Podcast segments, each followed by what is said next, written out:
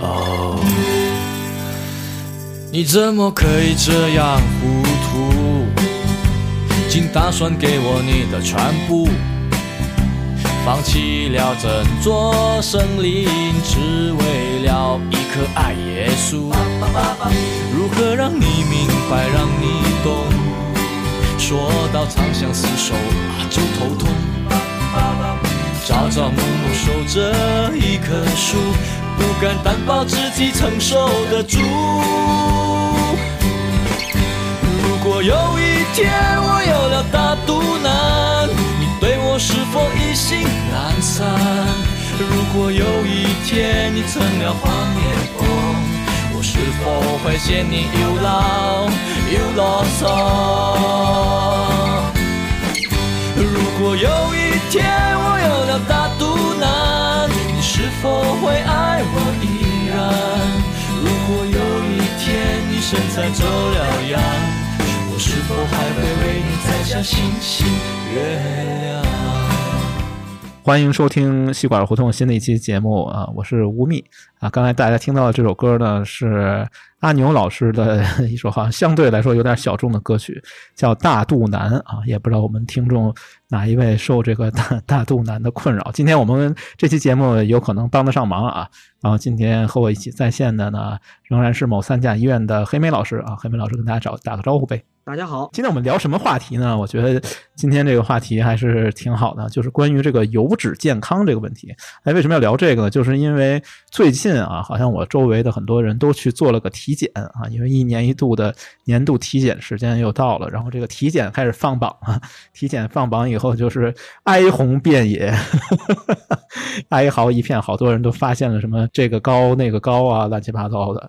然后另外一个呢，就是我感觉最近天气已经转凉了，虽然说我们南方地区好像还没有那么冷，但是黑莓老师在的这个北方地区现在已经挺凉的，不就快立冬了嘛？是冬天的感觉。哎，对对，有一种说法，何以保暖，唯有大吃。最近我朋友圈也好啊，呃，线下的朋友也好，感觉出去大吃大喝的人又开始变多了，不知道是不是冬天这个食欲一下就涨上来了。我觉得这个再高超的厨艺也离不开油啊，所以今天我们就好好聊着聊一聊这个油的问题。按照我们的风格吧，我们先来研究一下这个概念，就是什么叫油啊？油和和脂大家都连在一起说的嘛，这个油啊、脂啊，这或者什么油脂偏多、油脂偏高。但油跟脂其实是两种不同的状态吧，就是油呢主要就是液态的一个东西，然后呢脂呢是固态或者半固态东西，叫做脂。啊，这两种东西都是由这个甘油三酯这一类憎水性的物质组成的，这样的东西叫做油脂。而油脂呢，按照它不同的，比如说不同的性质，或者是不同的里面的组成成分的含量，可以进一步分。比如说，按照碘值的不同，可以分为干性油、半干性油和不干性油。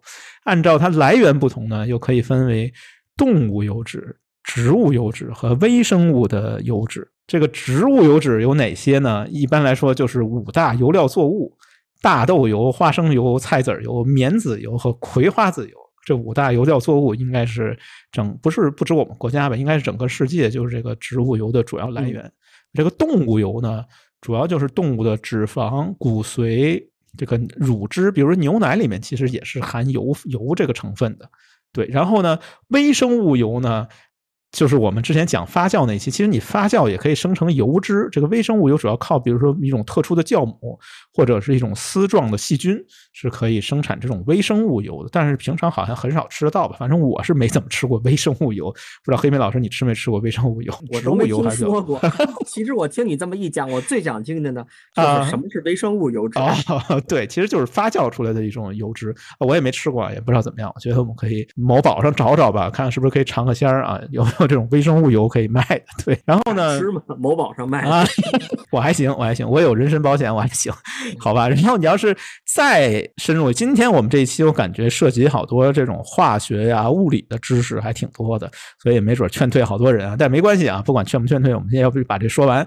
就是你要另外一个分类的维度啊，我管叫这种观察的角度，可能就是这个碳分子这个链儿的长度啊，从两个碳原子到三十个碳原子都有啊。这里面其实怎么说呢？就是有几个卖保健品的经常提到的，我经常在保健品广告里边看到的，什么 DHA、什么 EPA、ARA，原来我真不知道什么意思。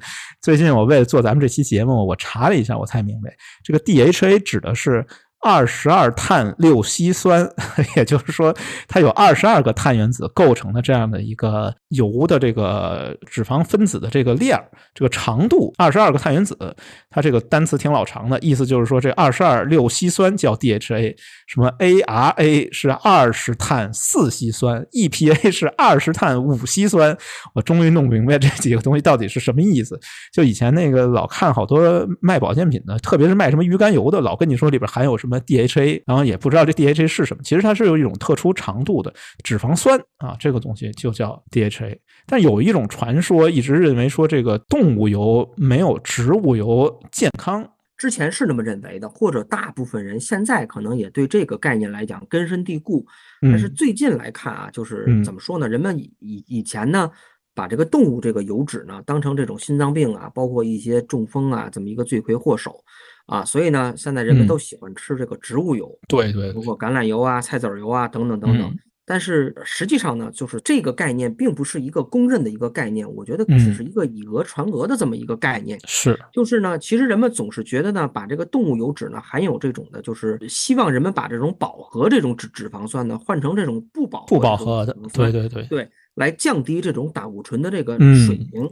是的。但是呢，实际上你即便是做了一个完整的一个置换以后，反而这个死于这个心脏病的风险呢，并不会因此而降低，反而呢会因此而增加。哦，这个原因在哪儿呢？其实我觉得大家都知道，胆固醇呢，咱们从这个生理的角度来讲呢，嗯，有好有坏。对吧？是分成两种这种胆固醇。那实际上来讲呢，容易引起一些不好的呢，呃，就是我们叫低密度脂蛋白胆固醇。哦，那相对来讲比较好的叫高密度脂蛋白。高密度的，嗯，对。那如果你完全的把这个动物油脂置置换成了变成一个这个菜籽油啊、橄榄油啊这种植物油脂以后，那你其实两个胆固醇是同时降低的。那你同时降低了以后，当你降低了。咱们简而言之，你降低了好的这些胆固醇以后，嗯，反而可能会增加一些这种心脏病的这种可能性，嗯嗯，所以并不能是一味的，就是把这个动物油脂摒弃，而单纯的用这种植物油脂作为自己的这种油料的这么一个啊主主要来源方式，嗯，哎，我觉得你刚才说这个，其实我都是在体检报告里边学到的 对，体体检报告里有什么？高密度、低密度什么的这些词儿，我都是从那里边学到，具体什么意思也不知道。反正他就告诉你一个范围，然后告诉你。其实就是有好有坏呗。大家都记住，就是高密度脂蛋白就是好的，它可能有预防这种心血管的这些作用。而低密度脂蛋白呢是不太好的，低密度脂蛋白胆固醇它可能会增加一些心血管的风险。那咱们希望把低的降低，高的呢增高。但是如果你完全的不使用这种动物油脂的话，或者咱们之前也聊了一期，我纯素食主义的话，对对对，就会同时降低两个胆固醇。那把你你把这些好的胆固醇。高密度脂蛋白胆固醇降低了以后，那反而会增加一些心血管的一些风险。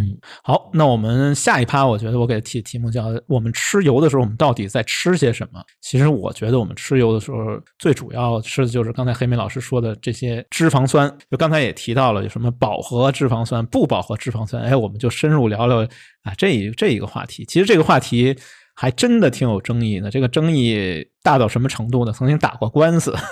对，这我查出，不挺早的了，好像是二零零二年的时候，有一个品牌，这个品牌现在还挺知名的，叫金龙鱼啊。这金龙鱼，哎，不知道能不能说这牌的名字，会不会找咱们来？黑明老师，反正我看的都是公开资料啊，这不是我瞎编的啊。对，金龙鱼它有一个，不知道你还有没有印象？这广告词当时真的满大街都是这个广告，叫一比一比一，就说它这个调和油是一比一比一的。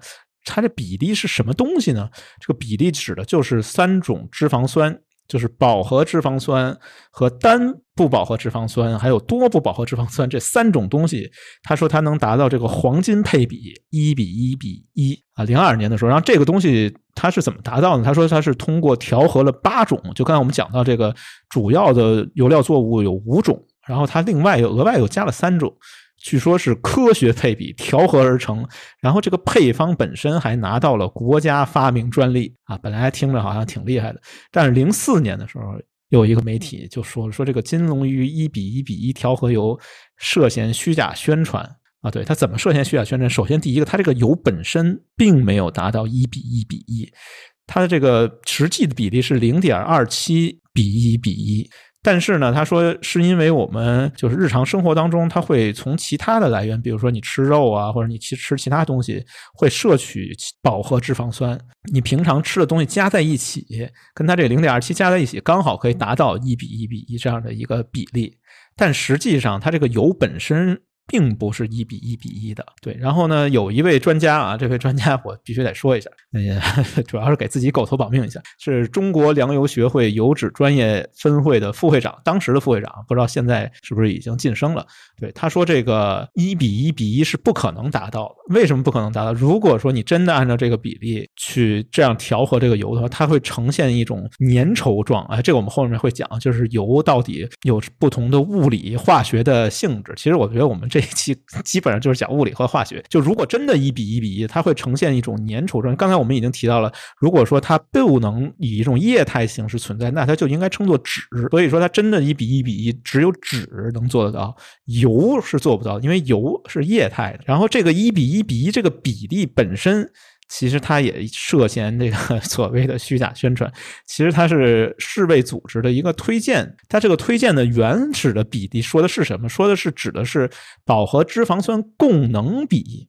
不超过百分之十，多不饱和脂肪酸的供能比是六到十一之间，然后所以这个比例号称是一比一比，但是它指的是并不是这个油本身，而是说在你日常生活当中这个供能的占比，所以这个其实也是有一种偷换概念的嫌疑吧。反正这个东西引起了比较大的一个争议。零四年的时候好像还打了个官司还是怎么，反正有挺多的争论的，我们也不在这说了。然后也过去挺久了，过去二十年了，这件事估计好像已经没什么人太在意了吧。这个一比一比一。现在是不是还是不是这样？我真的不知道了。黑妹老师，你平时你是用金吃金龙鱼的油呢，你还是吃其他品牌的？你你有没有关注一下这个东西的比例到底是多少？反正我这波吧，我不能说我占金龙鱼，但是我其实我还是占这个比例的。嗯嗯。尽管来讲呢，无论是从辩论的角度啊，还是从这个营养学的角度来讲，你确实你即便是达到了一比一比一这个比例，咱们也知道，你你即便是这个比例，但是你吸收的到底是不是这样？是也也不知道。但是我们所知道这个金龙鱼。这个事件给我们的这这种油脂健康的这种话题，增加了这种炒到了一个其实还是一个挺高的一个热度。我大概查了查，就是国内的这个调和油这个所占的这个份额，嗯，从零八年的百分之四十点九，嗯，现在基本上已经下降到了这个一三年的三十八点四，现在其实还是在进一步下降。嗯，特别是呢，反正在我家里这样，我妈妈是坚决不用这个调和油，她觉得这东西反而不好。他喜欢用这种纯化油，但是从营养学的这个角度来讲，纯化油如果长期用纯化油，嗯，并不是一个很健康的一个选择。我们还是主张，哎，对，用这种调和油可能更好一些。所以，我我是蘸这个调和油，并不是蘸这个金龙鱼。首先呢，咱们说几个理由。第一点来讲呢。单一用油其实并不是健康的，是的。我们这个油脂的这个摄入呢，其实也是需要这种多样化。就像一个人，我常年我就吃米饭，我不我的我的碳水我就摄入这种米饭，我也不吃面食，那可能并不是特别健康的。所以来讲呢，就像你刚才说的这个这些比例，饱和脂肪酸、单不饱和脂肪酸还有多不饱和脂肪酸的这种摄入要均衡才好。那你单一用油，比如说我家里我就用菜籽油，或者我就用花生油，其实反而不是特别好的。就像饮食一样。咱们需要这种科学的这种搭配，当然这里面还有很多的这种，也有这种企业对于这种概念的这种炒作，当然也有这种后续的这种市场化的这种行为的这种跟进。咱们再退一步讲，我不能说调和油好，但是我说单一用油肯定是不好的。嗯，需要这种动物油、植物油或者植物油里面，咱们也需要这种多种多样的这种摄入这种油脂，才能达到一个健康的一一个水平。对，我们再深入说一说，就这几种听着特别绕嘴啊，就是这个饱和脂肪酸、单不饱和脂肪酸和多不饱和脂肪酸到底都是什么东西？这个有明确的定义呢？什么叫饱和脂肪酸？它指的是一类在分子碳量上每个碳原子都连接有两个氢原子的脂肪酸。这样的脂肪酸叫做饱和脂肪酸。这个饱和脂肪酸的油呢，一般认为，一般认为啊，不是特别健康的。但是我觉得这个也是有争议的。比如说，其中有一种油，好像在国内基本上很少听见有人用过的。棕榈油，呃，这个不知道黑明老师你听没听说过？用没用过这个东西？啊，听说过啊，你听说过？是，但但是确实没用过。哎，确实没用过是吧？这个美式快餐啊，就美式炸鸡啊，炸油炸这个操作，一般来说普遍使用这个棕榈油啊。为什么要使用这个棕榈油？就是因为棕榈油它是是一种呃植物来源的饱和脂肪酸的这样一种油，它的特点就是说非常稳定，熔点很高，不容易氧化。在油炸这个操作里面，反而是使用。饱和脂肪酸是更好的一种选择，因为如果你使用了不饱和脂肪酸去油炸，就整个什么叫炸？咱先 辨析一下炸这个概念，就是你把整个食材给它放到油里边，然后用。一百到两百度之间的这样的一个高温去加工它，这个叫炸啊。我们这么定义炸的话，那如果说这个时候你使用不饱和脂肪酸，由于不饱和脂肪酸是不稳定的，所以你油炸的时候，如果你使用了不饱和脂肪酸，那可能给你带来的危害比这个饱和脂肪酸还要大。所以，如果如果你真的忍不住想吃这个油炸食物的时候，我觉得反而要优先选择这种饱和脂肪酸。来做这个油炸的操作，饱和脂肪酸植物来源里边最大的一种就是棕榈油，所以美式快餐基本都是用棕榈油。还有一种就是这个椰子油啊，这个好像之之之前提到过，这个椰子油是非常神奇的一种东西。它平常比如在十几度、二十度的时候，它是一种脂的状态，就是硬的，对，哎，固体状态。然后呢，经过一加工加热以后呢，它就变成了一种液体。它也是在植物油里面非常少的一种，就是基本上全是饱和脂肪酸的，没有油烟，很稳定。所以你要是油炸的话呢，可以考虑这样的这个油脂，这个就是用这种饱和脂肪酸的一个好处。跟它相反的这个不饱和脂肪酸，就是说这个不是每一个碳原子上面都连了两个氢啊，这样的叫。不饱和脂肪酸，如果说呢，这里面含有一个双键的，就称为 单不饱和脂肪酸；含有两个以上的，就称为这个多不饱和脂肪酸。这个就很很常见了，特别是在这个植物油里面非常多，比如什么亚麻油啊、什么花生啊、菜籽油啊这些东西都是。但是呢，跟还有一个细分，就是这个不饱和脂肪酸还可以进一步细分，好像又是卖保健品的。为什么我觉得这些词儿都是从卖保健品那听来的？就这个。Omega three 就 omega 三和 omega 六，这指的是什么？这指的就是这个不饱和脂肪酸这个双键的位置，它在这个碳链上这个位置有三和六这两种不同。我原来真的不知道，对，但是经常听这个卖保健品的忽悠说你要吃这我们这含什么 omega 三，含 omega 六，说这 omega 三呢是可以防治这个心血管疾病的，然后呢 omega 三还可以。防止感染，刺激免疫系统，这个我不知道都靠不靠谱，这是不是都是智商税？这欧米伽三不知道黑明老师听没听说过啊？我自己都没听说过。好吧，那我那就当真的听呗。不是特别好啊，行行行，行，没关系。我听到的都是那个卖保健品说的。哎，对对对对对对，然后说这个海鱼啊，什么飞鱼，比如说沙丁鱼，就是晴鱼里面哈都有，说都含这个欧米伽三，不知道真的假的吧？反正就当真的听呗。但是它有一个很重要的作用，就是这种多不饱脂肪酸，它是构成我们人体的这个细胞膜和激素的基础。这个我感觉好像是有点科学依据的。对，至于那些保健品，我觉得。觉得。反正我感觉给我选择的话，我不如买点海鱼吃，可能还行。买两个鲑鱼。跟大家说一件事儿啊，那天我看抖音有一个直播，就是有的时候吧，如果比如说那那个直播那个那个主播，我觉得他要说成这样的话，我觉得大家就真的不要买了。他把这个欧米伽三叫成了 W 三。我们这个胶囊里富含很多 W W 三，哎，可以，这希腊文没学好啊。这个小写的欧米伽，这个就真的就不要买了。这个，对对对，其实这个也不念欧米伽，它也不能这样念。我记得我曾经有那个希腊朋友就特别反感我们，说你们念希腊字母念的怎么都那么难听，都不是希腊字母念法。比如说这个，对，普及一下。比如说我们经常念这个，就 alpha 后面那个字母贝塔，好多人念贝塔。其实不是这么念的，人家希腊念的是叫近似一种夫的发音，vida。比如说这个 omega，你一听就挺难听的，挺怯的。人家希腊人念 omega。哦，对，你要念成这样 omega three，是不是显得能卖的更多一些？那绝对卖的多。哎，我觉得我适合啊，对我给他念一个 omega three。啊，哪天我是不是可以卖保健品？这些字母我认得还行。对，然后再往下说，就是这个不饱和脂肪酸里面可能还有一类，这一类就叫做这个必需脂肪酸，也就是什么叫必需，就是人体是无法合成的。是需要从外界来摄取的，比如说刚才提到这个亚油酸、亚麻酸、花生四烯酸的，反正就这些东西是需要我们从油脂里面摄取的。所以说，油是一个必需品，和粮食是一样的，就你没有办法去避免吃油脂，这个是不行的。所以这种东西叫做必需脂肪酸。既然我们必须吃，那我们我觉得有必要花点时间搞清楚到底怎么吃的更好，吃的更合理。还有一类分类方法呢，就是看这个碳链上面这个氢原子的位置啊。啊，所以我们就经常听到一个词“反式脂肪酸”，说这个东西含有反式脂肪酸，什么什么如如何如何不健康，特别是那些奶油啊、起酥油啊，这些油脂里边有这些东西。什么叫反式？反式呢？这我可以放个图啊。所谓顺式，就跟它相反的叫顺式。这个顺式脂肪酸呢，就是这个氢原子在同侧；反式脂肪酸指的是氢原子呢在对侧，这种叫反式脂肪酸。但是反式脂肪酸在呃自然界基本上是很难找到的，除了一些牛羊啊这。这些动物的油脂里面可能会有一丢丢的反式脂肪酸，大部分反式脂肪酸主要是在加工过程当中产生的，就是这个油脂加工的过程当中，经过这个氢化呀、脱锈啊这些处理的时候，才会产生这种反式脂肪酸。所以这种深加工的油料可能会有这种反式脂肪酸的这样的一个风险。哎呀，这一趴我终于说完了，哎，不容易不容易。这个化学我觉得我学的还行，真的，我中学时候化学学的还还行。黑妹老师不知道你还没有印象。不错不错不错啊！能把这段讲完不容易。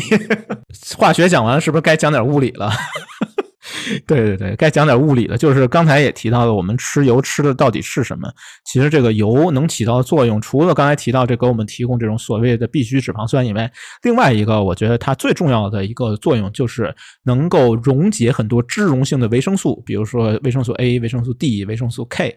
啊，这些维生素它不是水溶性的，它脂溶性的，所以你必须要有油脂才能吸收这些维生素。还有一个就是调味料和香料的一个载体，就是我们烹饪做饭的时候必须要用油脂。那我们就要考虑一下它这个物理和化学的一个特性，就是其实纯净的脂肪、纯净的油脂是无色无味的，但大部分植物油就由于溶解了刚才提到的这些维生素，所以它会呈现一定的颜色。那这个动物油脂当中往往是没有溶解这些维生素。的，所以说它就相对更白一些。比如那个猪油，我们北京话说这个大油啊，它往往就是这种乳白色的。然后呢，烹饪当中使用这个油脂的目的。是什么？就我们为什么要用油？其实一个很关键的一个呃目的，就是为了达到更高的一个烹饪的温度。因为水用水来烹饪的话，最多呢可能只能达到一百度左右。当然你要蒸的话，那个蒸汽可能温度更高一些，但是也高不了哪去。所以我们一定要用油来烹饪食物，是因为油可以达到一百八十到两百度甚至更高的一个温度。所以这个油是起到一个高温加热、高温加工的这样的一个作用的。那么这个油的好与坏，其实就取决于它能够达到多多高的一个温度。啊，这个就是决定油好坏的一个关键因素。有三个物理值，其实六个物理值，对，分别叫做熔点、沸点、雾点、烟点、闪点、燃点，一个比一个高啊。我可以慢慢说啊。第一个就是这个熔点，其实油脂呢，它由于是这个显基的甘油混合物，就刚我们讲的什么甘油三酯的一个混合物，它是没有办法精确测定它的熔点和沸点。但是这个熔点呢，一般是都在四十到五十度之间吧，这样的一个水平。然。后呢，比它高一点呢，就是这个沸点。沸点刚才提到了，就是这油做开了，大概一百八十到两百度。雾点是什么东西呢？雾点就是说呢，它是在液态和固态之间转化这样的一个温度。烟点是什么呢？烟烟点就是说呢，这个油加热到表面能冒出青白色的烟雾的这个一个温度。闪点是什么呢？闪点就是说这个东西可以被点燃，但是不能维持燃烧的一个温度。这个燃燃点指的就是说可以维持五秒以上燃烧的这样的一个温度啊。扯了一大堆什么意义呢？意义就是说，由于我们用的油的这个脂肪酸的配比啊，方方面面的不同，所以它们的这个烟点、燃点、沸点都是不一。一样的，而且这个烟点、燃点和沸点就决定了这个油的质量。油的质量越差，它的这个冒烟的这个烟点越低。比如说后面我们会提到的这个土法榨油，它往往这个烟点就非常低，就是因为它里面含有大量的杂质、不纯净的这种油，它往往会导致它这个烟点变低。得有什么说一个牌子呢？吓我一跳！你 说没有？没敢说。其实想说了，也没敢说。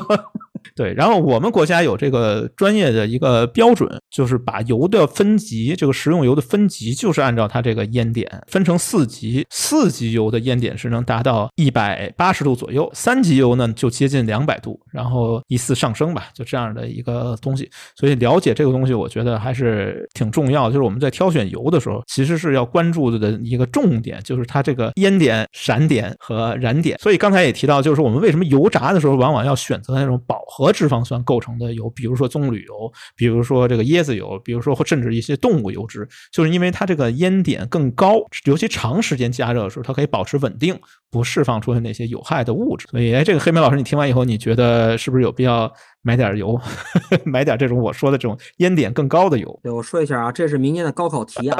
呃，吴宓老师先 哎，是是是，提前提前透一下有没有参加高考的？哎，对对对对，我觉得我这个物理化学其实学的都还行啊，虽然没干这行吧，但是我觉得我学的还行，好吧。然后我们就这些物理化学都说完了，我们这个理科综合，黑妹老师，人家现在开始都搞理科综合，咱们这一下就暴露年龄了。你说考物理化学一下暴露年龄，理科综合下一边一个就是考项。就是这个生物啊，我们下边一步就是该聊这个生物问题，就是油脂吃进去以后会发发生什么，就是这个油脂的消化的问题啊。这个我其实看了一本书啊，然后这录音之前呢，其实跟黑莓老师交流一下，好像不太靠谱，不太正确，但我也讲讲，讲完以后请黑莓老师来批判一下。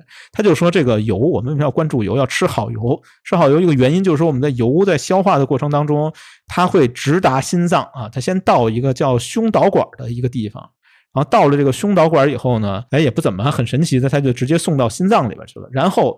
就落到肝脏里边去了，然后它这里面就讲到，就是说脂肪油滴在离开心脏以后，就立马就落到肝脏的概率是非常高的。在这个油滴达到肝脏以前，心脏和血管是毫无防备的暴露在油滴之下的。所以我们要吃那些地沟油的时候，要想清楚，你的心脏和血管都毫无防备的暴露在这些廉价的低质量的油。所以给油投点钱还是很重要。哎，我是不是感觉这个？这篇文章是不是那些卖油的赞助的呀？不知道，不知道啊。然后反正就是这么说法。哎，对对对，快上链接。然后他就说，这个好的油脂是对健康有积极作用的。然后呢，他就推荐这个冷榨橄榄油。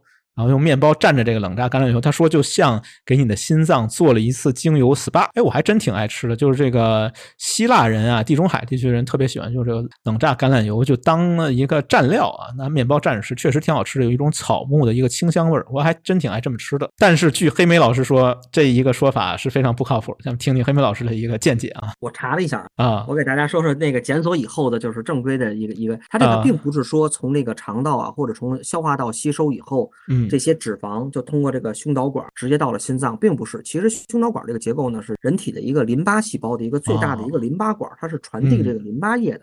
那咱们说脂肪是怎么开始消化的呢？咱们说脂肪开始的消化的部位，实际上在整个消化道里的是小肠，就是最长的，大概是七米的那个肠子，对吧？咱们一般从胃。然后到十二指肠啊，这当然说十二指肠属于小肠的一部分嘛，嗯，对吧？然后到结肠、直肠的这么一个啊啊，就是脂肪开始消化的部位呢是在小肠啊，它最终啊会被分解成甘油和脂肪酸。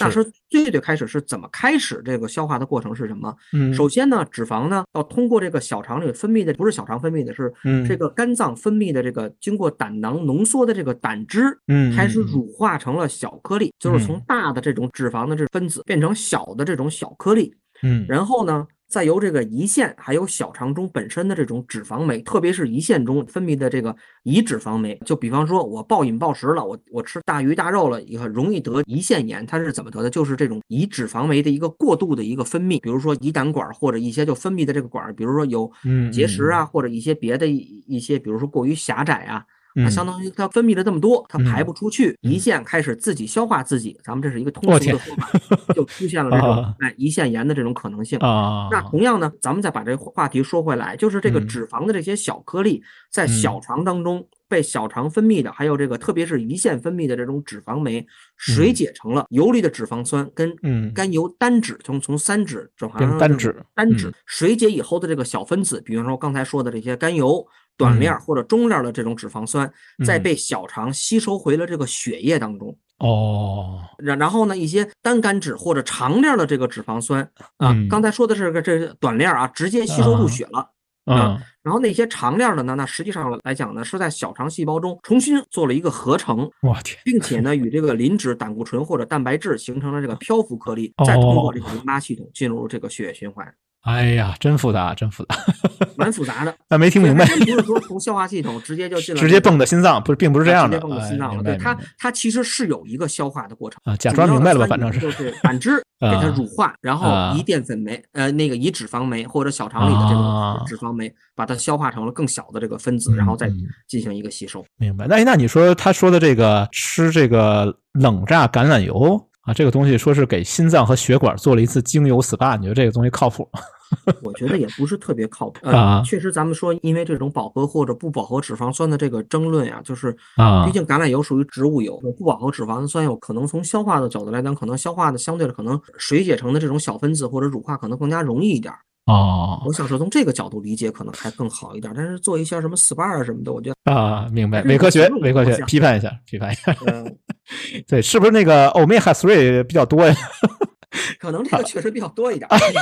对，但是你能不能吸收，这是个问题啊？好吧，关于这个话题呢，我们就放在这儿了啊，也不多批判了啊。这本书呢，链接我也放到这个 show notes 里面啊，大家感兴趣可以读读这本书。这本书就是之前我们提到这个德国美女医学博士写的这本书，叫做《肠道的小心思》啊，也是来自这本书。这本书我觉得写的还挺好，但里边可能有一些过于简化啊，有些内容可能它为了适应读者的需要吧，然后做了一些过于简化啊。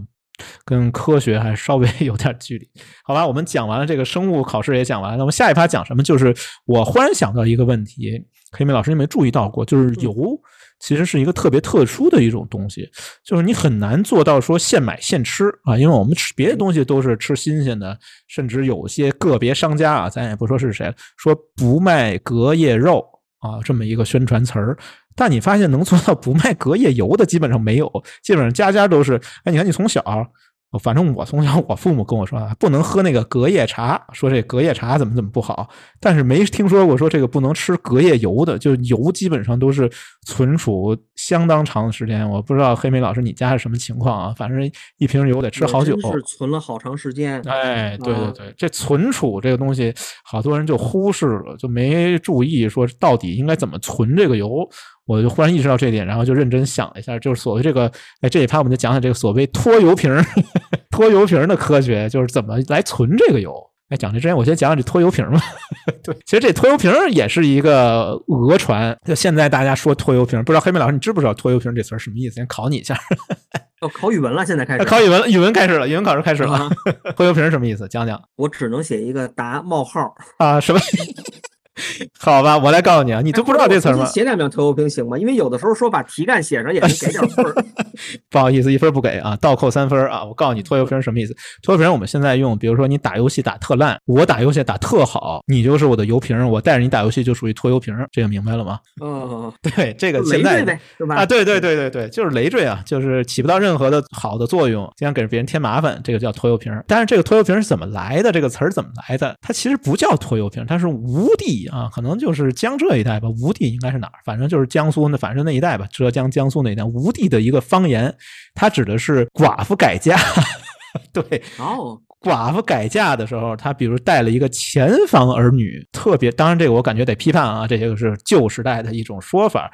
啊，非常旧啊，是这个 明朝的这个《出客潘案经集》里边有这么一段。他说，这个改嫁的寡妇带的前房儿女，特别是女儿带过来的时候，叫做拖油瓶。他为什么叫拖油瓶呢？其实写的正字，写字据，就是那个时候一个人要娶寡妇做妻子，他要立一个字据。这个字据为什么要立这个字据？就就怕说这个前房儿女。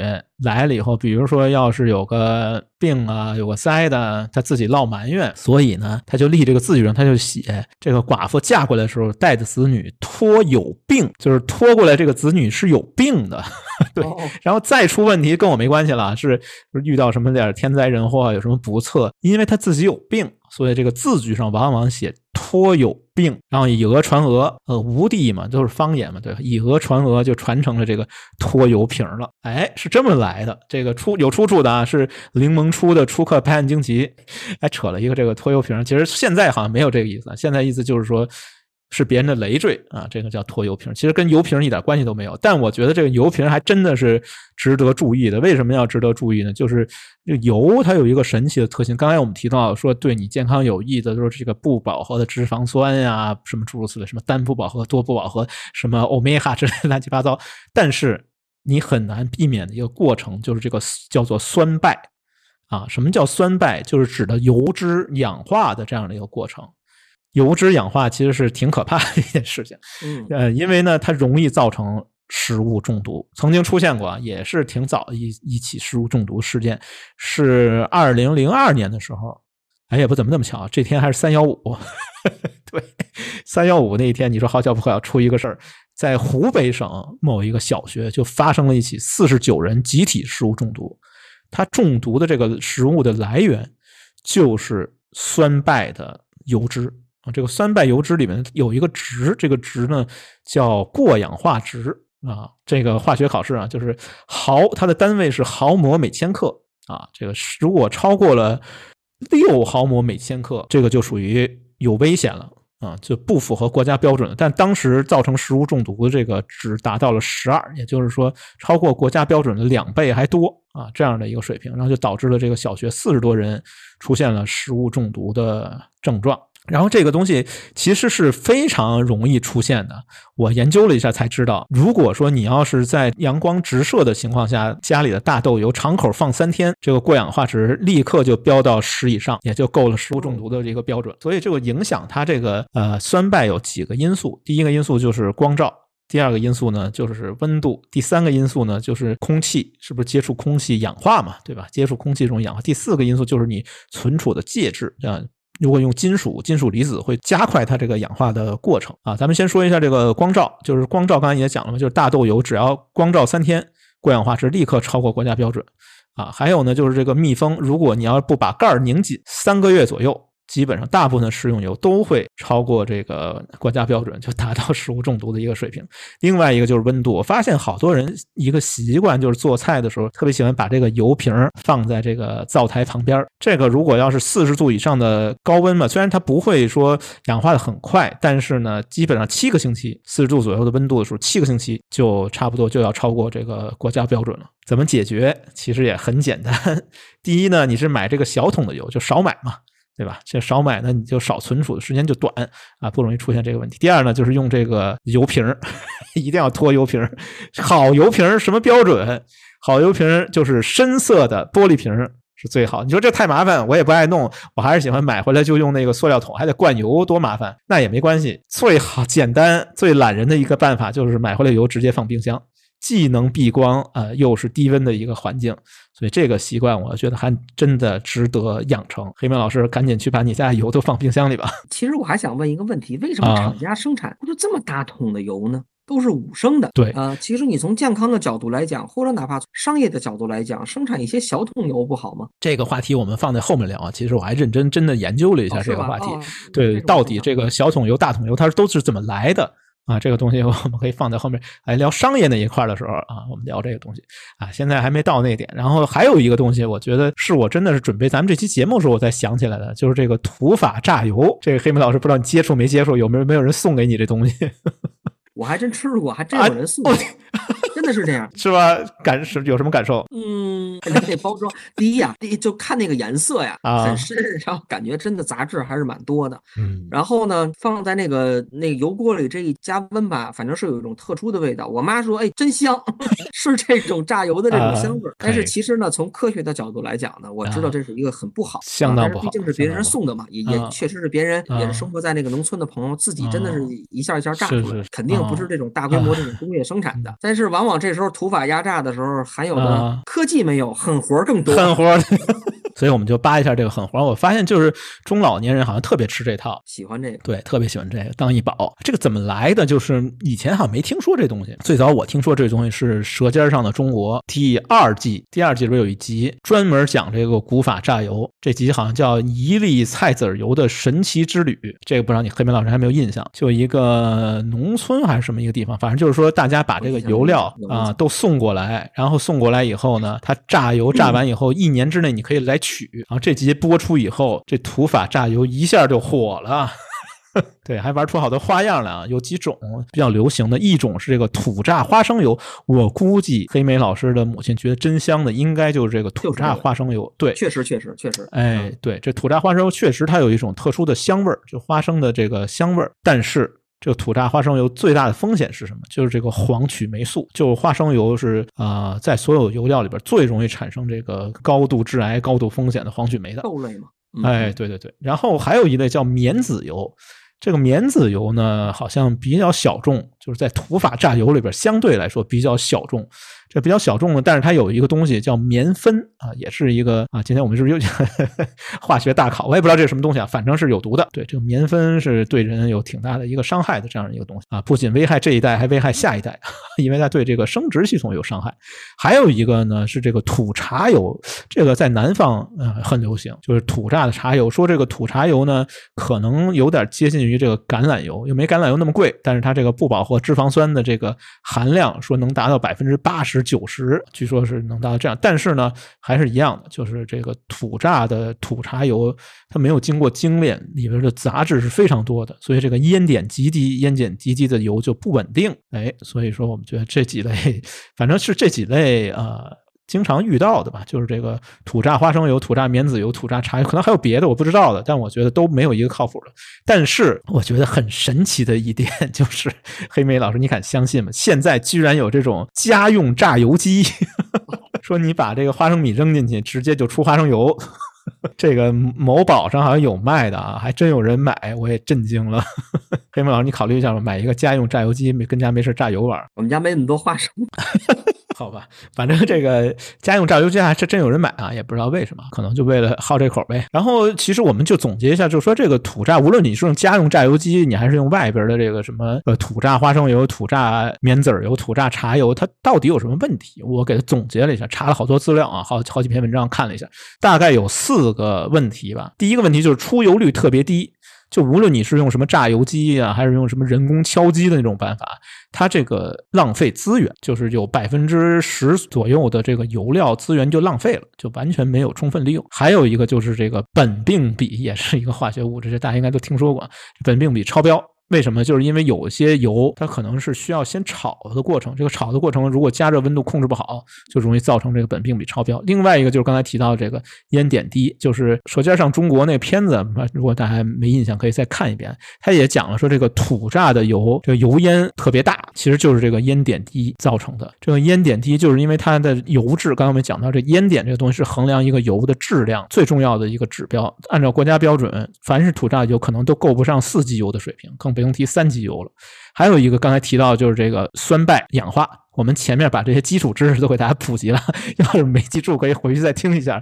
这酸败和氧化也是这个土榨油最大的一个问题。那个片子里边不是讲了吗？说一年可以随时取这个油榨好以后搁在油房，然后一年随时取。反正我肯定不会去取，因为你这油放一年，我天，那这个酸败得败到什么程度了？我觉得这早就够了，这个叫什么十二摩摩尔的这个水平早超了，所以我肯定不会去取的。我觉得这个是严重不靠谱的，吃完再食物中毒很有可能，存时间。长了真的容易食物中毒，然后营养也不行，然后另外有一种味道，这个味道用我们北京话说叫哈喇味儿，哈喇味儿，对，哈喇味儿，这个就是油放久了酸败就容易产生这样的问题。所以基于这以上四点，我是坚决反对这种什么土榨油。我觉得送给我送土榨油肯定都是我的仇人。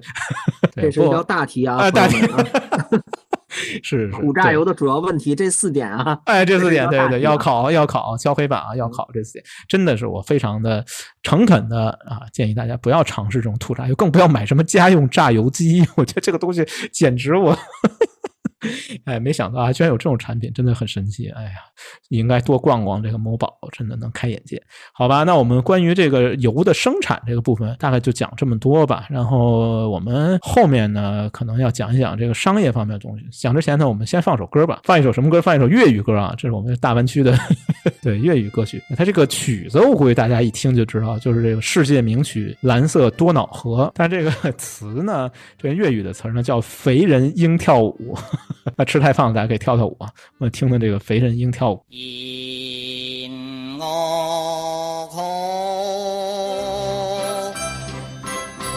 肥人学跳舞，人肥大兼高，人最风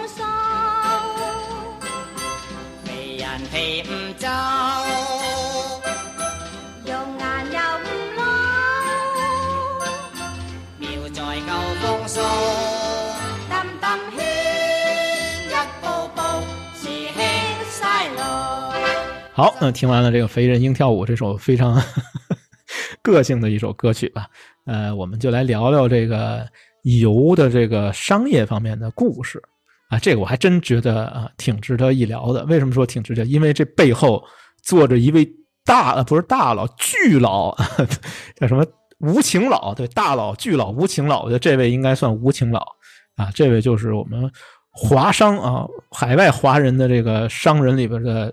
顶流天花板叫郭鹤年，估计黑莓老师你是不是没听说过？虽然说你可能没听说过郭鹤年，但是 CBD CBD 你是不是应该去过？国贸知道不知道？高端不高端？我就问你高端不高端？高端我都不敢说啊！是 郭鹤年，人家是国贸的老板，国贸最高那栋楼是归人家郭鹤年的，而且郭鹤年人家一个原则是什么？只租不卖，所以北京最牛最横的房东不是别人，就是郭鹤年。哎，我们是不是得深入聊一下人家这个怎么发的家？了解一下。哎，得了解一下。其实是七十年代的时候，这个郭鹤年呢，人称啊，江湖上有一外号叫“亚洲糖王”。什么叫亚洲糖王？就是他控制了马来西亚百分之八十以上的原糖的市场，然后占据整个世界市场的百分之二十，能达到这样的一个水平。然后一九七三年的时候，这个一说就扯远了。对，扯到上个世纪七十年代，那会儿还没我和黑黑莓老师，咱没赶上啊，咱们年轻没赶上啊。对，那个年代咱没赶上，有一个神奇的订单就来到了郭鹤年手上。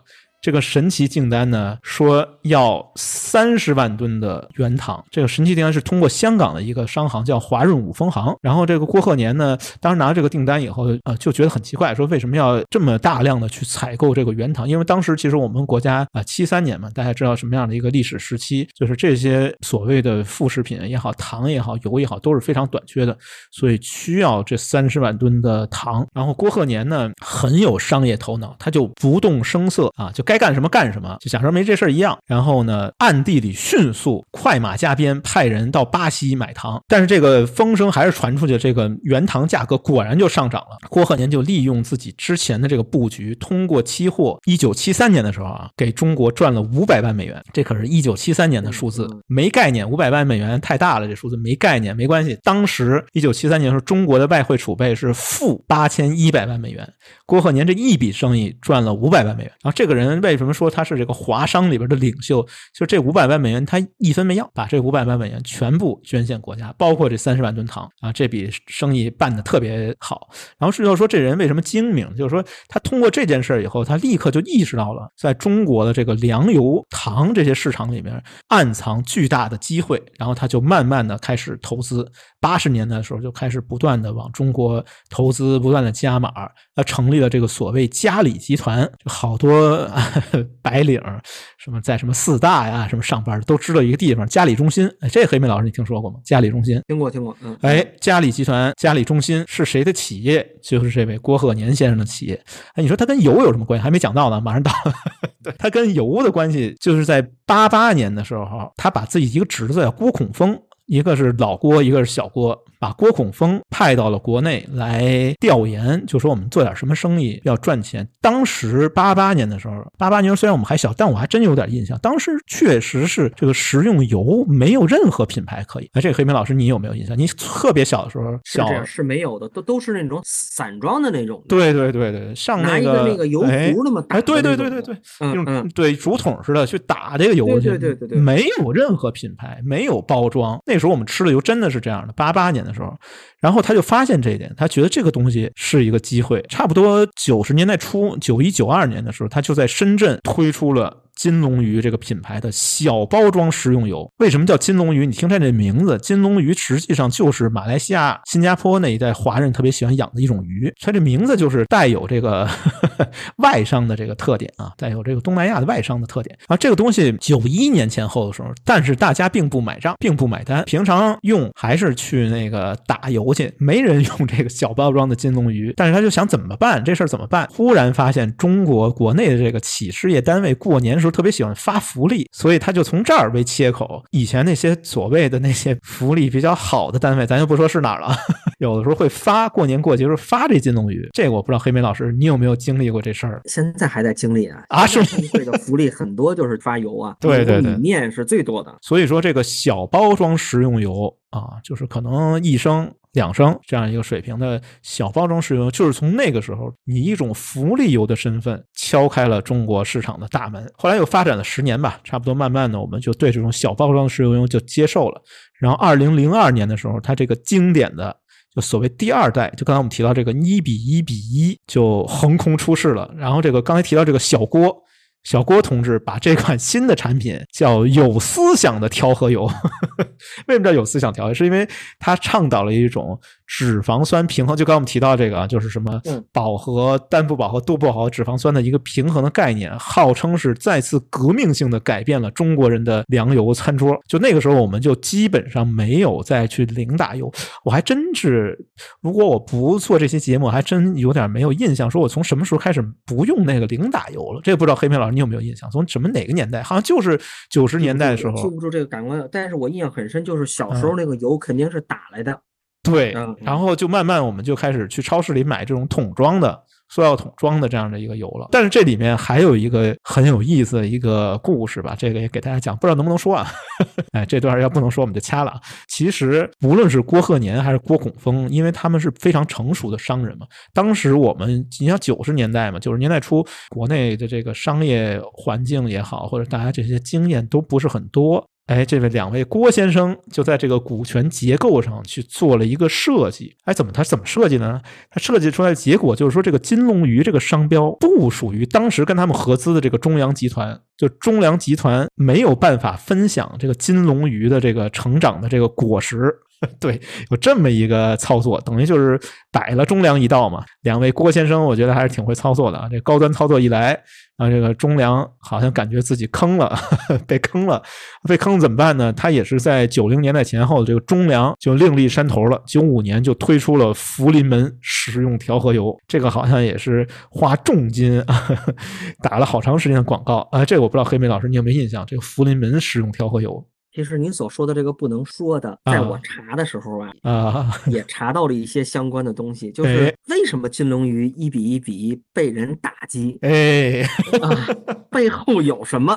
对，这个动力在哪儿？我估计大家也可以自己啊自己琢磨吧，反正都是有利益驱动的嘛，对吧？平白无故，为什么有人挑战他这个所谓虚假宣传？到底是谁？哎，这我们做互联网的摆了谁一刀？他摆了中粮一道，哎，中粮是什么样的企业？是的，这个我们做互联网的最有发言权啊，就是往往黑你的，往往骂你的。不是别人，多半是你的竞品。对，老百姓是不会有这闲工夫的，给你掰着什么一比一比一比一，到底谁比谁，大伙儿都不明白。什么零点二七这些，谁能有那么明白啊？真正明白的都是竞品，都是同行。不过最后和解啊，最后他这个呃郭氏家族吧，这个新加坡的郭氏集团跟中粮好像最后和解了，反正就是大大并购、大组合，一共花了四十三亿美金大并购。啊，零六年前后的时候，郭氏集团当时鼎盛时期达到了什么样的一个水平？就是好像占据了中国这个油类市场的一个基本上接近于半壁江山这样的一个水平，而且它的这个布局非常的合理啊。比如说呢，它有一个品牌叫口福和鲤鱼，我估计在北京都没有。它这个主要是主打这种所谓低端市场，金龙鱼呢是主打中端市场，然后还有一个品牌叫胡吉花啊，这个呢相对贵一些，它主打的这高端市场。这我不知道黑莓老师，你平时你喜欢哪一个？金龙鱼、福临门、胡姬花，你最喜欢哪个？发哪个我就用哪个。真的看，基本上家里所有的油都是工会的福利。嘿，行，真行。在一个好单位就是这样，凡尔赛啊，啊，非常的凡尔赛啊。我觉得黑莓老师，这段的时候我都站起来了，太激动了？啊，太激动了。对，但是呢，好景不长啊。零六年的时候好像挺辉煌，但是辉煌之后往往就要走下坡路。哎，走什么下坡路？就发现了零八年的时候，哎，我们国家呢为了稳定这个物价，就是对这个粮油价格进行了干预啊。这个时候就郭氏集团。当然，它已经不叫郭氏集团，它因为大重组、大并购嘛，它叫这个益海嘉里啊，后边还是带了个嘉里，就跟那嘉里中心是一个嘉里。然后他当时往里贴了二十亿啊，就是因为这个物价问题。哎，这个他就忽然发现说自己，因为粮油这种东西其实是关系到国家安全的一个行业，它不是一个一般的行业。就是曾经有一段时间，九十年代中期的时候，我们国家是禁止外资进入这个粮油市场，那后来才慢慢放开的。哎有这样的一个过程。但是零八年的时候，政府还是对这个粮油价格进行了一个干预，然后这个家里就感到了一个危机啊。当时这个易海家里感到一个危机，他就想怎么办呢？这件事呢，他就想上市，就想把自己变成一个国企，不再是一个侨企，就是华侨开的企业，不再是侨企这样一个身份。他本来想说零九年的时候呢，去香港上市，哎，但是好巧不巧，零八年到一零年之间啊，大家都知道发生了什么，发生了这个金融危机，所以他这个上市计划就被搁置了。直到二零一九年的时候，家里想了一个辙，转战到了国内的创业板。在我国内，你说一个卖油的居然是创业板，我也很震惊。他在国内创业板发了一个招股说明书。他说：“我要在国内的创业板上市，然后在创业板上市吧，人说你缺钱，你要融资，你也没必要一定要上市。有一个他们这个嘉里集团的高层吧，也是他这个首席运营官，他就说我们不是为了融钱，我们上市是为了干嘛呢？我们是为了变身成为一家地道的国内企业，从而摆脱这种外对外资的一个限制。一九年的时候就干了这么一件事，把自己给洗了一下，就或者是叫移民吧，就移到了这个国内内资企业。现在摇身一变。”变成了一个内资企业，然后呢，又过了一年，二零二零年就离现在很近了啊，正式发布，正式开始招股。当时的这个发行价呢是二十五块七，但是呢，中签率，什么叫中签率？就是说你想打新股，你得这个抽签啊，打新股，中签率极低，低到什么程度？是百分之零点零五七啊，又没概念，没关系。比北京汽车牌照中签率还要低七倍，就是比那个汽车摇号，这不知道黑平老师你当时摇多长时间啊？反正比那个还要低七倍，这么低的一个什么，就是受到大家热烈的追捧，然后也是当时创业板上 IPO 啊，就是圈钱 IPO 规模最大的一个企业。现在号称油中茅台，同时和茅台、农夫山泉，还有我们上一期节目提到，所以我们每期节目其实还是有一个关联的。上一期提到这个海天味业被股民称为四大神水。哎，咱们其实讲过三个了。哎，对对对对，我们就差一个发酵。哎，对对对，这期讲了油，是是是，我们就差一个农夫山泉了。哎，对，嗯，就差一农夫山泉，我们家把这四大神水，哎，这凑齐了能召唤什么，咱就不知道了。我感觉也召唤不出来什么东西。然后呢，就这样完成了。后背都发凉。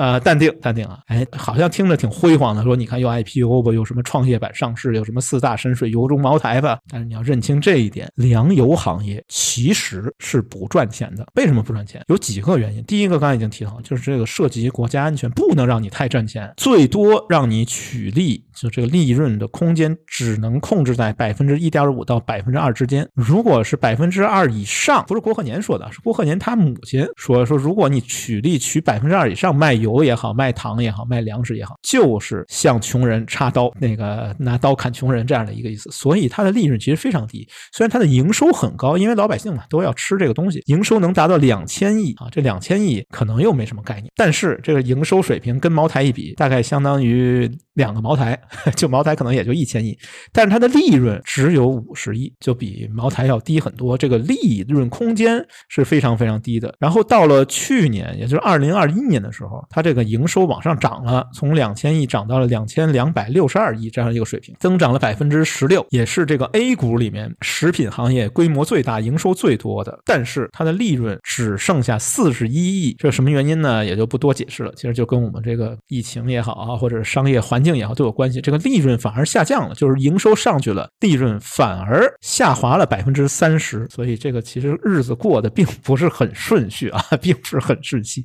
没有那么赚钱，没那么赚钱。怎么办呢？哎，有意思的也就来了。我觉得我们可以期待，应该是呃二一年，就是去年三月的时候，金龙鱼坐不住了，说我这个利润下降百分之三十，我坐不住了，怎么办？哎，抢谁的蛋糕呢？他看某天味业不错，对，他就做出一个决定，说我要进军调味品市场。然后某天味业说：“ 我天，你敢抢我的蛋糕？行啊，我马上要进军粮油市场。这四大神水有两个水要打起来了。”所以我们可以期待一下，也许我们再过一段时间，大家可以关注一下，我们就能吃上这个金龙鱼的酱油和某天的调和油。哎，黑莓老师，你期待吗？相当期待。真的吗？有点不太信，好吧。反正这个单位发什么？哎，对，没准单位就发了发了这个海天的调和油和金龙鱼的酱油啊，拿回家尝尝。哎，没准都是狠活儿。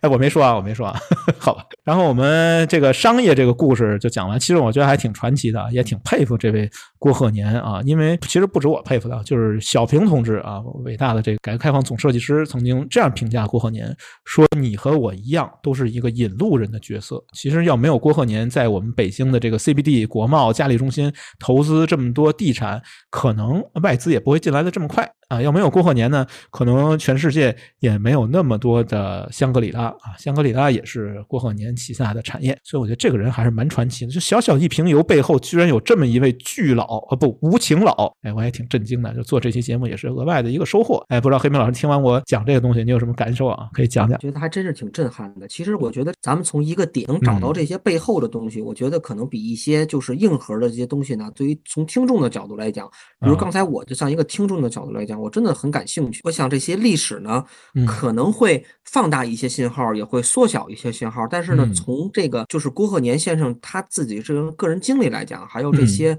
呃，无论是这种商业行为也好，还是这种这个社会的这种大环境、这种年代带给我我们的变化也好，就你刚才讲的，就是郭鹤年母亲那段话，我觉得给我的给我的震撼还是挺大的。我想，这个如果他作为他的这种人生的这种座右铭来讲，我想这种有收放自如的这种商业模式，其实我觉得是更有利于就是这种本身的这种在发展吧。好吧，反正就是说不上来的东西，我想，哎，很有深意啊。我觉得这郭鹤年这个人，对。对，曾经有一个纪录片好像是央视拍的吧，就专门讲这个华商过贺年的，其实还是很传奇的一个人物，然后也非常推荐大家去了解一下。下回我们再买油，在无论是买什么金龙鱼啊、什么护膝花的时候，哎，你没准能想到说，哎，有这么一个人啊，可能从我们节目里边听到这么一个人，这背后真的是坐着一位巨佬，要心怀敬意、满怀 respect 来买这瓶油。现在那郭先生还健在吗？在在在，今年好像接近一百岁了，但是还没退休啊，还在商业世界打拼，也是非常有意思的一个人。那我觉得可以了解一下，也许会对哎个人的工作也好，生活也好都有所启发吧。啊，我觉得这个人真的是很传奇的一个人，嗯，也是华商的一个领袖吧。嗯，引路人，好吧，我们就过贺年的故事，我们大概就讲这么多。然后后面啊，我觉得也时间好像也差不多，后面我们就讲一讲这个少吃油这件事。我觉得现在好像大家吃油都有一点嗯压力，或者我们反过来说，我们就先聊一下这个话题，就人为什么爱吃油？黑莓老师，你怎么样？你是不是一个油腻中年？你爱不爱吃油？赶紧坦白一下。既是油腻中年，也爱吃油。哎呀，你无药可救了呀！你 无药可救了。无药可救了，怎么办？怎么办？这怎么办？好吧，我给你讲讲，我一会儿给你开点偏方啊，没准能治大病。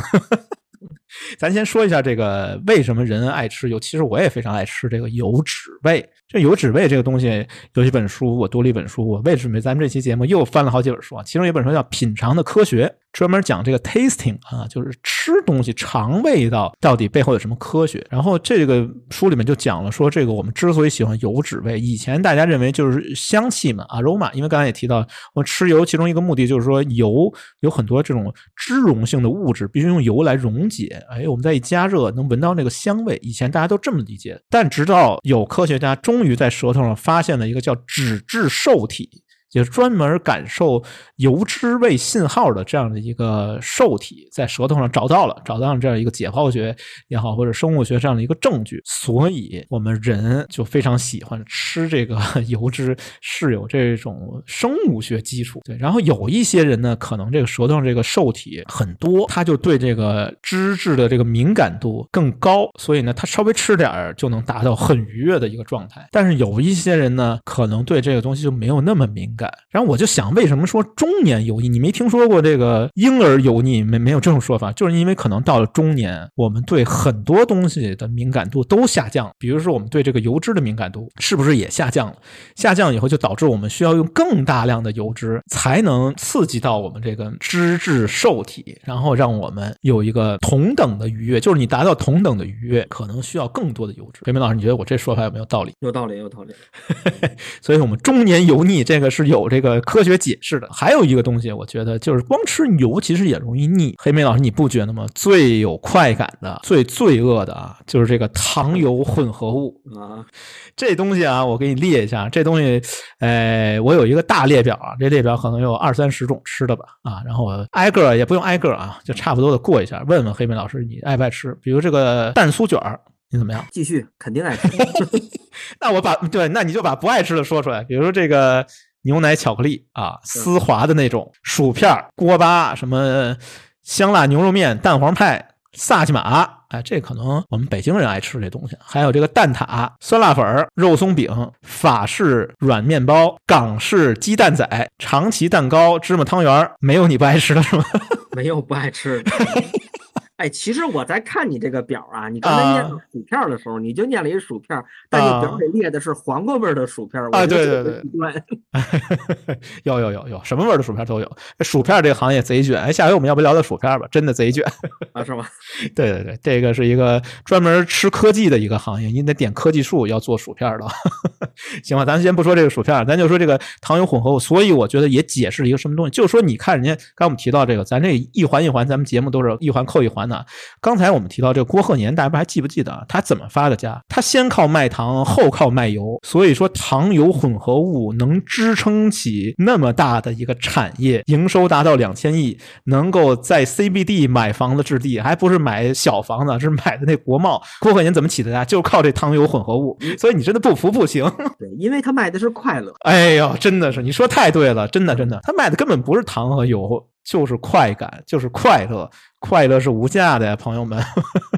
但你说这糖油混合物这东西它为什么那么好？它为什么那么让人爱吃？我觉得我总结了一下，我认真查了一下，好像有人说这糖油混合物根本就是一个伪概念，说是这些健身的公众号炒作出来。但是我觉得也不能那么理解。我怎么理解看待它？就首先第一个，刚才也提到，你光吃油，说你把家里那桶油对任何人没有任何吸引力。哎，我又爱吃油，这把那个家里的食用油拿搁嘴里喝，没没有那样的人啊。因为这个高脂类的，就是你纯指高脂，或者就比如说油脂含量很高的，它容易腻。你家里有。你不用喝一口，你稍微喝一小口，你都觉得腻。但是它一旦跟糖结合在一起，它可就不腻了。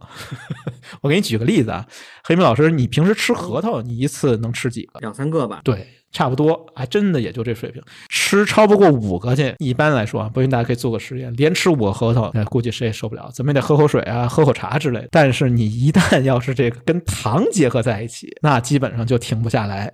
比如刚才我们提到这个，大表里边，一会儿把这大表放出来，看看谁能经得住诱惑。大概里面列了二十款食物，有十九种高脂食物都加了糖，这些糖直接刺激多巴胺，还有这个阿片类的这些物质的生成，所以你就特特别。容易多吃，还有一个就是这个饱腹感低。就这些糖油混合物都属于精致的米面或者精致碳水，这些精致碳水生成葡萄糖很快，快感来的非常快，但是没有饱腹感，因为它缺少什么？缺少膳食纤维，它还缺少什么？缺少蛋白质。膳食纤维和蛋白质是可以给我们带来饱腹感，所以这个糖油混合物越吃越爱吃，越吃越上瘾，还就停不下来，还不容易饱。那你说我到底应该吃多少？这个有权威的数据，这不是我说的啊，这个有权威数据是中国膳食中国什么什么居民膳食指南啊，这官方发布，官方给的是油脂每天控制在二十五到三十克之间。黑莓老师扪心自问，你做得到吗？我就问你做得到吗？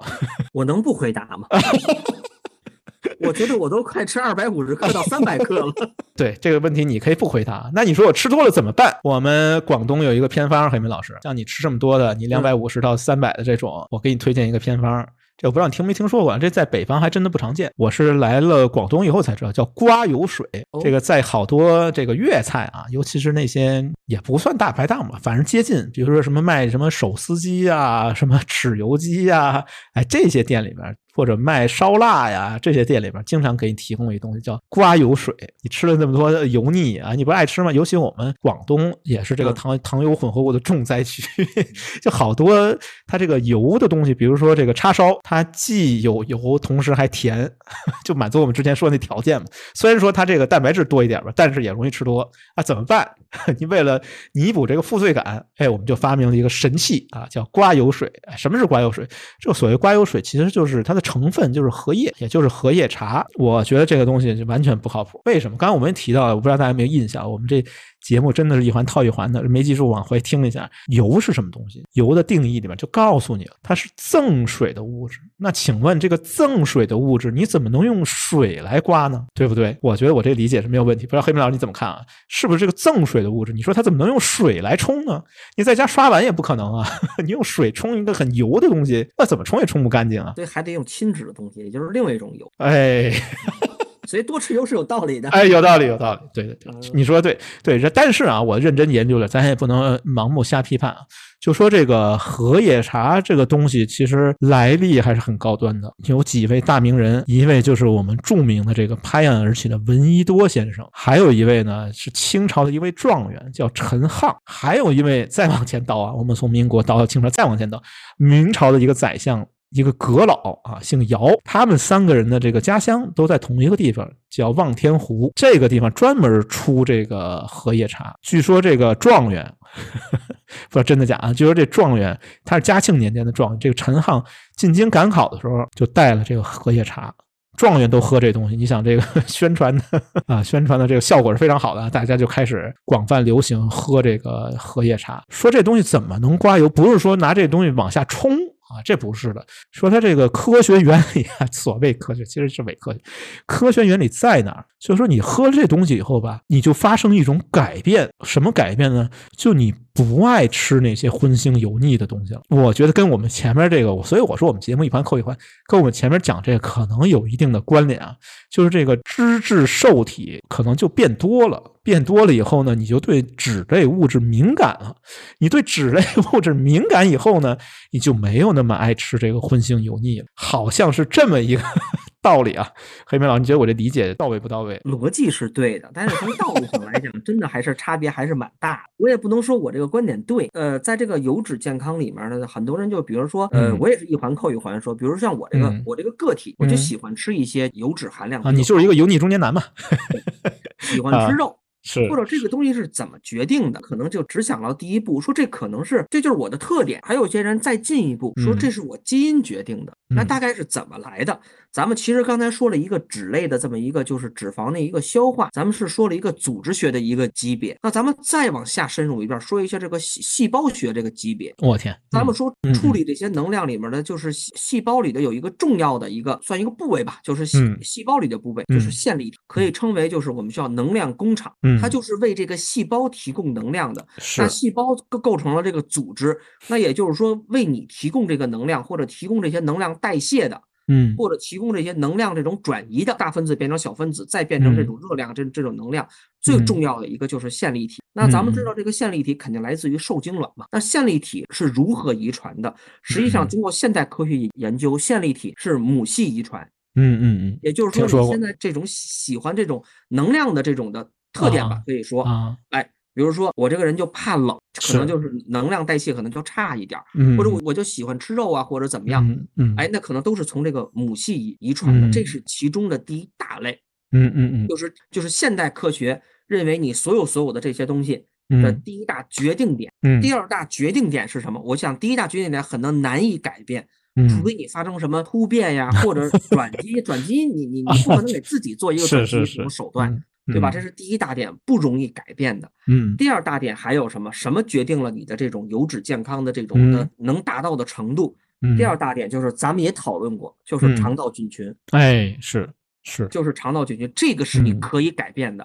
那我说的，不知道是不是经常喝荷叶茶，是不是能改变你的这个肠道菌群的这个这个菌群的这个结构啊，或者这个菌群这个品种，这个真的不得而知啊，不知道。反正我觉得不靠谱啊。我从常识一想，我觉得这东西就特别不靠谱。所以我想，其实来讲。如果大家比如想理解一个就是一个健康类的一个话题吧，其实往往这两大点都是很重要的。嗯，以前人们认为就是基因是可能是最重要的，本来也是一个决定性的一个东西。现在呢，可能认为这个肠道菌群在很多很多，甚至来讲是全部的这种的代谢呀或者这种健康问题中都会发挥一个比较重要的一个作用。这个我们专门讨论过这个话题啊。是的，是的，是的。嗯，在这儿也就不多说了。这个刮油水这东西我们就说这么多，但是在我们广东这个东西还很流行。我也不知道黑梅老。师，你喝没喝过这东西？我还真没喝过。没，没喝过。说的时候，我还以为是普洱茶。哎，不不不是不是荷叶茶。闻一多先生特别爱喝的，我给你下单买点吧。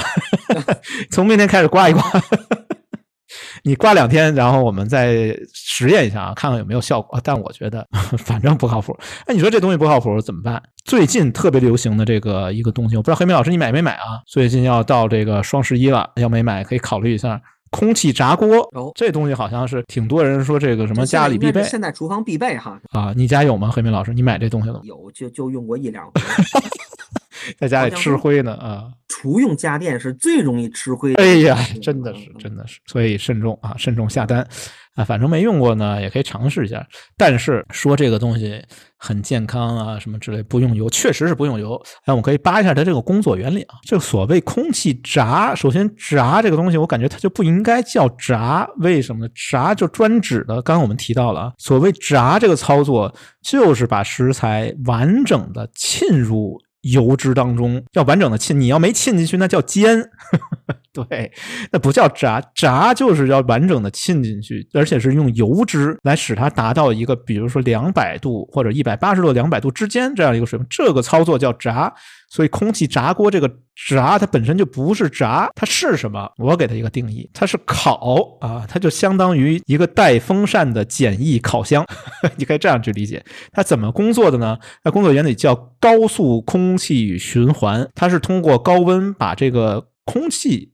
给它加热，加热以后呢，再用一个风扇。把这个高温空气吹入到空气炸锅以内，然后使这个热空气呢，在一个封闭的空间里边内循环，然后同时利用食物本身就食材本身的油脂来所谓的煎炸食物，使食物脱水，达到一个比如说表面金黄酥脆啊这样的一个效果。严格来说，这个操作不能称为炸。按照我们汉语烹饪，我们中国擅长厨艺的一个证据，就是我们这些词语发发明的非常完善。比英文完善很多，这个操作在我们汉语这个语境底下，确实应该叫做烤。但是它要是叫空气烤锅，失去一个宣传的卖点。黑莓老师，你没没 get 到这个点吗？它的卖点在哪里？就是说少用油也可以炸，它是靠这个来卖，所以它必须叫空气炸锅。其实这个操作是烤。哎，我还有一个侧面的一个证据啊，这个东西它本身确实是一个高科技啊，这个你必须要承认是厨艺发展的一个研究的一个很热门的一个领域。比如我们北京最高端的烤鸭，大董烤鸭，黑明老师你吃过吗？哎，今天我就净问这个问题了，我的口头禅。黑明老师你吃过吗？大董烤鸭你吃过吗？我吃过，吃过。对，大董烤鸭它为什么好？其中有一个，它就是在科技方面做了很多探索，升级了五个版本。这其中最新，哎，不，现在应该不是最新吧？反正就是其中有一个版本叫苏不腻五点零啊，不知道黑明老师你吃的是不是这个啊？贼贵啊，这东西挺贵的。它好在哪儿？为什么能做到苏不腻？是因为据说啊，我也不知道真假，说是跟德国还是什么一个地方专门研究这个空气动力学、流体力学的一个专家一起设计的这样的一个烤炉。它跟这个空气炸锅的原理基本上是一样的，就是它让这个热空气的流向和这个鸭子的这个形状高。度匹配，从而导致它这个鸭子能够做到外酥里嫩、酥不腻。哎，所以呢，其实严格来说，我们可以说啊，这个大董的这个高科技烤炉其实就是一个空气炸锅。如果你非要把它叫做空气炸锅的话，那大董那个烤炉烤出来的烤鸭，它也是。空气炸出来的，但为什么没有人觉得那个烤鸭是一个 就大董的酥不腻是一个健康食品？那为什么你觉得你用家里那空气炸锅所谓炸出来这个鸡翅它是健康的呢？其实就是一个商业的一个炒作，仅此而已。我觉得在原理上没有任何差别，这是正好这是我个人的观点啊，当然也不一定对。所以我觉得这个空气炸锅靠它，你说你想什么健康吧，少吃油脂吧，我觉得最多也就算一个心理安慰吧。哎，你说到这个吧，我就想起咱。咱们上次那个话题了，就是双标。我发现我自己在这个问题，在烤鸭这个问题上，我又双标了啊。跟刚才刚才咱们说了一个土法榨油的问题，哎，咱们觉得土法榨油很不健康，不健康啊。而且来讲呢，跟这这种现代的这种炼油科技来讲，有很多这种格格不入的东西，甚至咱们。总结了一道大题，有四点啊，四点为什么不好啊？对对。但是忽然我想到了，就是上上次在吃大董的时候，几个朋友在聊天啊，我我还真不知道我们吃的那款是不是你说的这款五点零。苏不腻五点零，总是觉得不如那个果木烤出来的，不如土法烤出来的。那下回再尝试下，是不是自己在双标？哎呀，这个就不知道了。但是呢，不管怎么说吧，基本上没人认为说大董这苏不腻属于健康食品，这好像没有。这我觉得也是一个双标。这个确实是，没人，多数人都不会认为这是一个很健康的一个食品。对，那你们家那空气炸锅，你凭什么认为就是健康食品啊？对不对？所以我觉得这个就是一个商业的一个操作，跟健康不健康没关系。还有一些就是药物和保健品，就我们为了吃油，就说没有负担吧，反正。啊，吃一堆保健品，这个我觉得是一深坑，我也不想详细说了。反正大部分的我感觉啊，也都是智商税啊。这个我下这个定论可能有点武断吧，不是得罪一大堆人，但是没关系，我估计他们也不会来喷我的。我不知道黑德明老师你怎么看？就是有一些大餐之前，据说有一什么什么各种神器，说你吃这东西能阻断什么油脂的吸收，能使你这个什么什么甘油三酯的控制在合理水平。你觉得这靠谱？我觉得真的非常不靠谱。这种跟食物的混合能达到一定这种吸收的这种，真的很不靠谱。说你舌下含服啊，好多那种什么什么小药片说你吃饭之前先含一片说你吃这饭就没负担了。反正我是不会去含的。呃，所以其实我们看了这么多啊，就是大家做了很多努力，无论是刮油水啊，无论是空气炸锅也好，无论是这些药品啊、保健品也好。好像我感觉都是在跟食物或者是跟油脂做一个对抗。嗯，黑明老师，不知道你是不是有这种感觉？所以我这个事情我们也到了尾声了，该到了上价值的环节。其实我是想通过回顾这些呃空气炸锅也好，或者是刮油水也好，想讲一个什么问题，就是人和食物的关系，就引起了一个反思。我觉得人和食物的关系本来应该是那种依赖关系，民以食为天嘛。我们每天都得吃饭啊，一日三餐一顿都不能少，少了一顿你都难受。但是现在好像往往有一种异化。可能是由于我们这个食物供给越来越多了，由于我们随时随地啊，比如一会儿我打开 某 A P P 就可以随便点一堆外卖啊，点一堆食物，就导致一个什么问题？导致我们跟食物之间现在关系变成一个什么？变成一种控制与被控制，或者一种对抗、一种反抗的状态。比如说，好多人就觉得，哎，空气炸锅好，这东西好，哎，我吃这个没负担。但我觉得任何东西，这个我之前跟黑门老师达到高度共识的一个观点就是，任何东西离开了剂量，你谈效果都是耍流氓。out. 比如说，你说油炸食物不健康，但我少吃一点啊。哎，比如我吃一个鸡翅，一个油炸鸡翅，肯德基的油炸鸡翅，和你空气炸锅来三只烤鸭比，你说哪个更不健康？哪个更容易导致你三高？那毫无疑问啊，肯定是这个空气炸锅，这个量太大了，你一次吃三只烤鸭，谁也受不了啊？对不对？除了空气炸锅以外，我觉得最明显的一个就是无糖。黑妹老师，你发现了吗？最近 只要一说无糖，我就可以无限量随便喝。我觉得这个不靠谱。我不知道是不是我的一种偏。见，我总觉得任何一个东西，可能它离开了一定剂量，对人可能都是有害的。另外一个，我觉得我们跟食物是不是可以重新审视一下这个关系？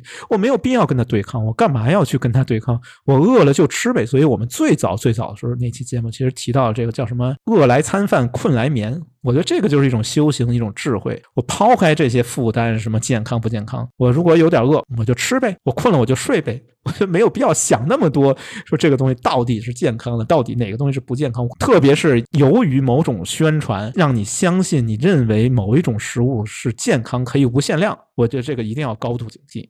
我觉得是这样。我觉得在现在这种提供了很多焦虑的这种大的背景的这种社会环境下。人们对于这种食物真的显得过于的焦虑了，就像我那天听那个脱口秀也一样，那个脱口秀演员说焦虑到什么程度，就是有有有一天加班到很晚，可能晚上得有十点十一点，点了份外卖想犒劳一下自己，发现同公司的很多人。在那个外卖那个架子上，竟然还有很多点沙拉的，为了犒劳自己，点一个全素的这个沙拉。所以我想说的是，就像你说的，就是人们现在往往在这种焦虑的这种环境下，跟食物更多的是这种对抗。那我想，在这种绝对安全的这种的前提下，拼命的表演这种健康，或者拼命的去体验这种对抗。最后把自己感动的一把鼻涕一把泪，我自己觉得这种方式真的不雅。我非常认同啊，所以我们最后达到了一个高度共识。我觉得人与事物的关系是需要重新审视了，特别是我们在现在这种所谓疫情的一个环境下面，人和自然的关系其实已经高度紧张了。这个高度紧张有很多很多种不同类型的异化。其中一或一种异化，就是我们现在所面临的这种所谓健康与不健康啊，所谓控制与被控制这样的一种问题。我觉得，甚至有的时候比如说，我不知道黑明老师你有没有这种嗜好？我有曾经有一段时间，比如说我买一份饭拿了以后，我有时候有对自己有一种道德鞭策，我一定要把这一份饭都吃完，不管它有多少，不管它卖了多少。后来我觉得这个东西不是一个道德问题，它是一个我的身体需要什么，我要听从我的身体，我的身体需要吃多少就是吃多少，我可以下次少买一点嘛。如果我觉得怕浪费粮食的话，但是不是现在很多人可能就是我说的控制，其中就包括这种这个这样一个，比如说肯德基。一份汉堡，它就是一份你买回来以后，你就想，哎呀，我都买了一份了，干脆我把都吃了吧。但是实际上，可能你都忽视了自己的身体，已经告诉你，我不需要吃这么多，我已经很腻了。但是你就为了吃完这一份这一份是谁给你定的？它适不适合你？没有人去考虑这个问题。有一个有争议的话题，当你吃不完这份饭，你给它倒，是不是浪费？看你怎么看这个问题。是，真的是这样。这个食物本身确实是被浪费了，这个得承认。但是从另外一方面讲，如果你把这个东西吃下去了，比如说。对你的什么血脂啊，什么诸如此类健康有一定的危害了，那么可能你还不如把它倒掉。但是我有时候在想，那如果咱们还有一个大前提，你做好了这种垃圾的这种分类，嗯，你给它倒到这个厨厨余的这个垃圾，哎它下面也会有一个食物链的一个下部的环节去接着你这个食物。是的，是的，所以它也没浪费啊。我觉得在我们这一代人可能还好，在我们上一代人就有这种道德责任感特别强。就我经常看一些中年人、老年人之所以理解。对，会出现这种什么三高的问题，可能就是因为买一份饭，他一定要把它全部吃完，他忽视了自己的身体的需要，所以我觉得人。这么高等的动物在吃这个问题上有这么多纠结，就很奇怪。明明你可以依赖本能的嘛，我觉得我的本能是可以很好的解决我要吃什么，不要吃什么，要吃多少这样的一个问题。嗯，现在我家里就进入一个完全的一个挺大的一个死循环，就是在哪儿？嗯，比如说我我去我爸爸妈妈家吃饭啊，爸爸妈妈就会准备很多很多饭，各种各样的饭菜，吃不了的话，他们就吃好几天的剩饭。我又在说，哎呀，你别吃剩饭，吃剩饭可能不太好，不健康。你你吃些这一份剩饭，你可能还会以后吃好多的药作为一个补补偿，能不能少做点？不行，因为 真的不行。那那当然我也很理解，他是为了自己的孩子能吃得好，就是他会有有这种。先天的这种是好吧？我觉得这个话题也挺深的，可能有涉及到这个食物啊伦理方面的问题，我们就把它放在这儿，保持一个开放的状态，然后希望我们的听众啊能多跟我们来交流这样的一个问题，我觉得还是挺重要的一个问题啊。这期节目我们要不就先到这儿，然后最后放一首什么歌呢？呃，放一首这个歌吧，对，放首英文歌啊，好像好长时间没放英文歌。这个是一个女歌手啊，这女歌手叫 Birdy 啊，就是鸟那个 Birdy 啊，这首歌名字叫 Skinny Love，就是骨瘦如柴之爱，基本上这么翻译吧，就可以你给它反过来，就是 Love Skinny 啊，就每个人可能现在好像以这个。骨瘦如柴啊，为美吧？其实我觉得也未必美啊。但是好像现在大家都挺认可这个价值的吧？就是 骨瘦如柴，所以希望大家也都能够瘦下来啊！希望我们的听众能够和食物建立良好的关系啊！要我们节目就到这儿啊！非常感谢大家收听，拜拜，拜拜。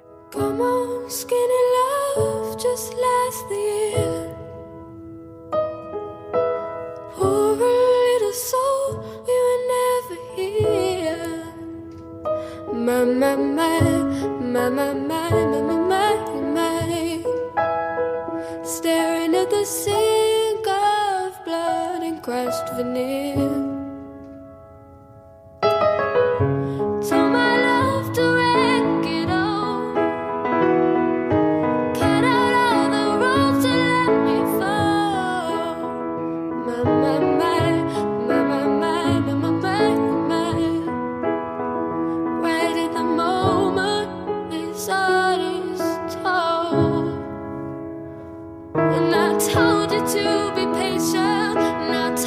to be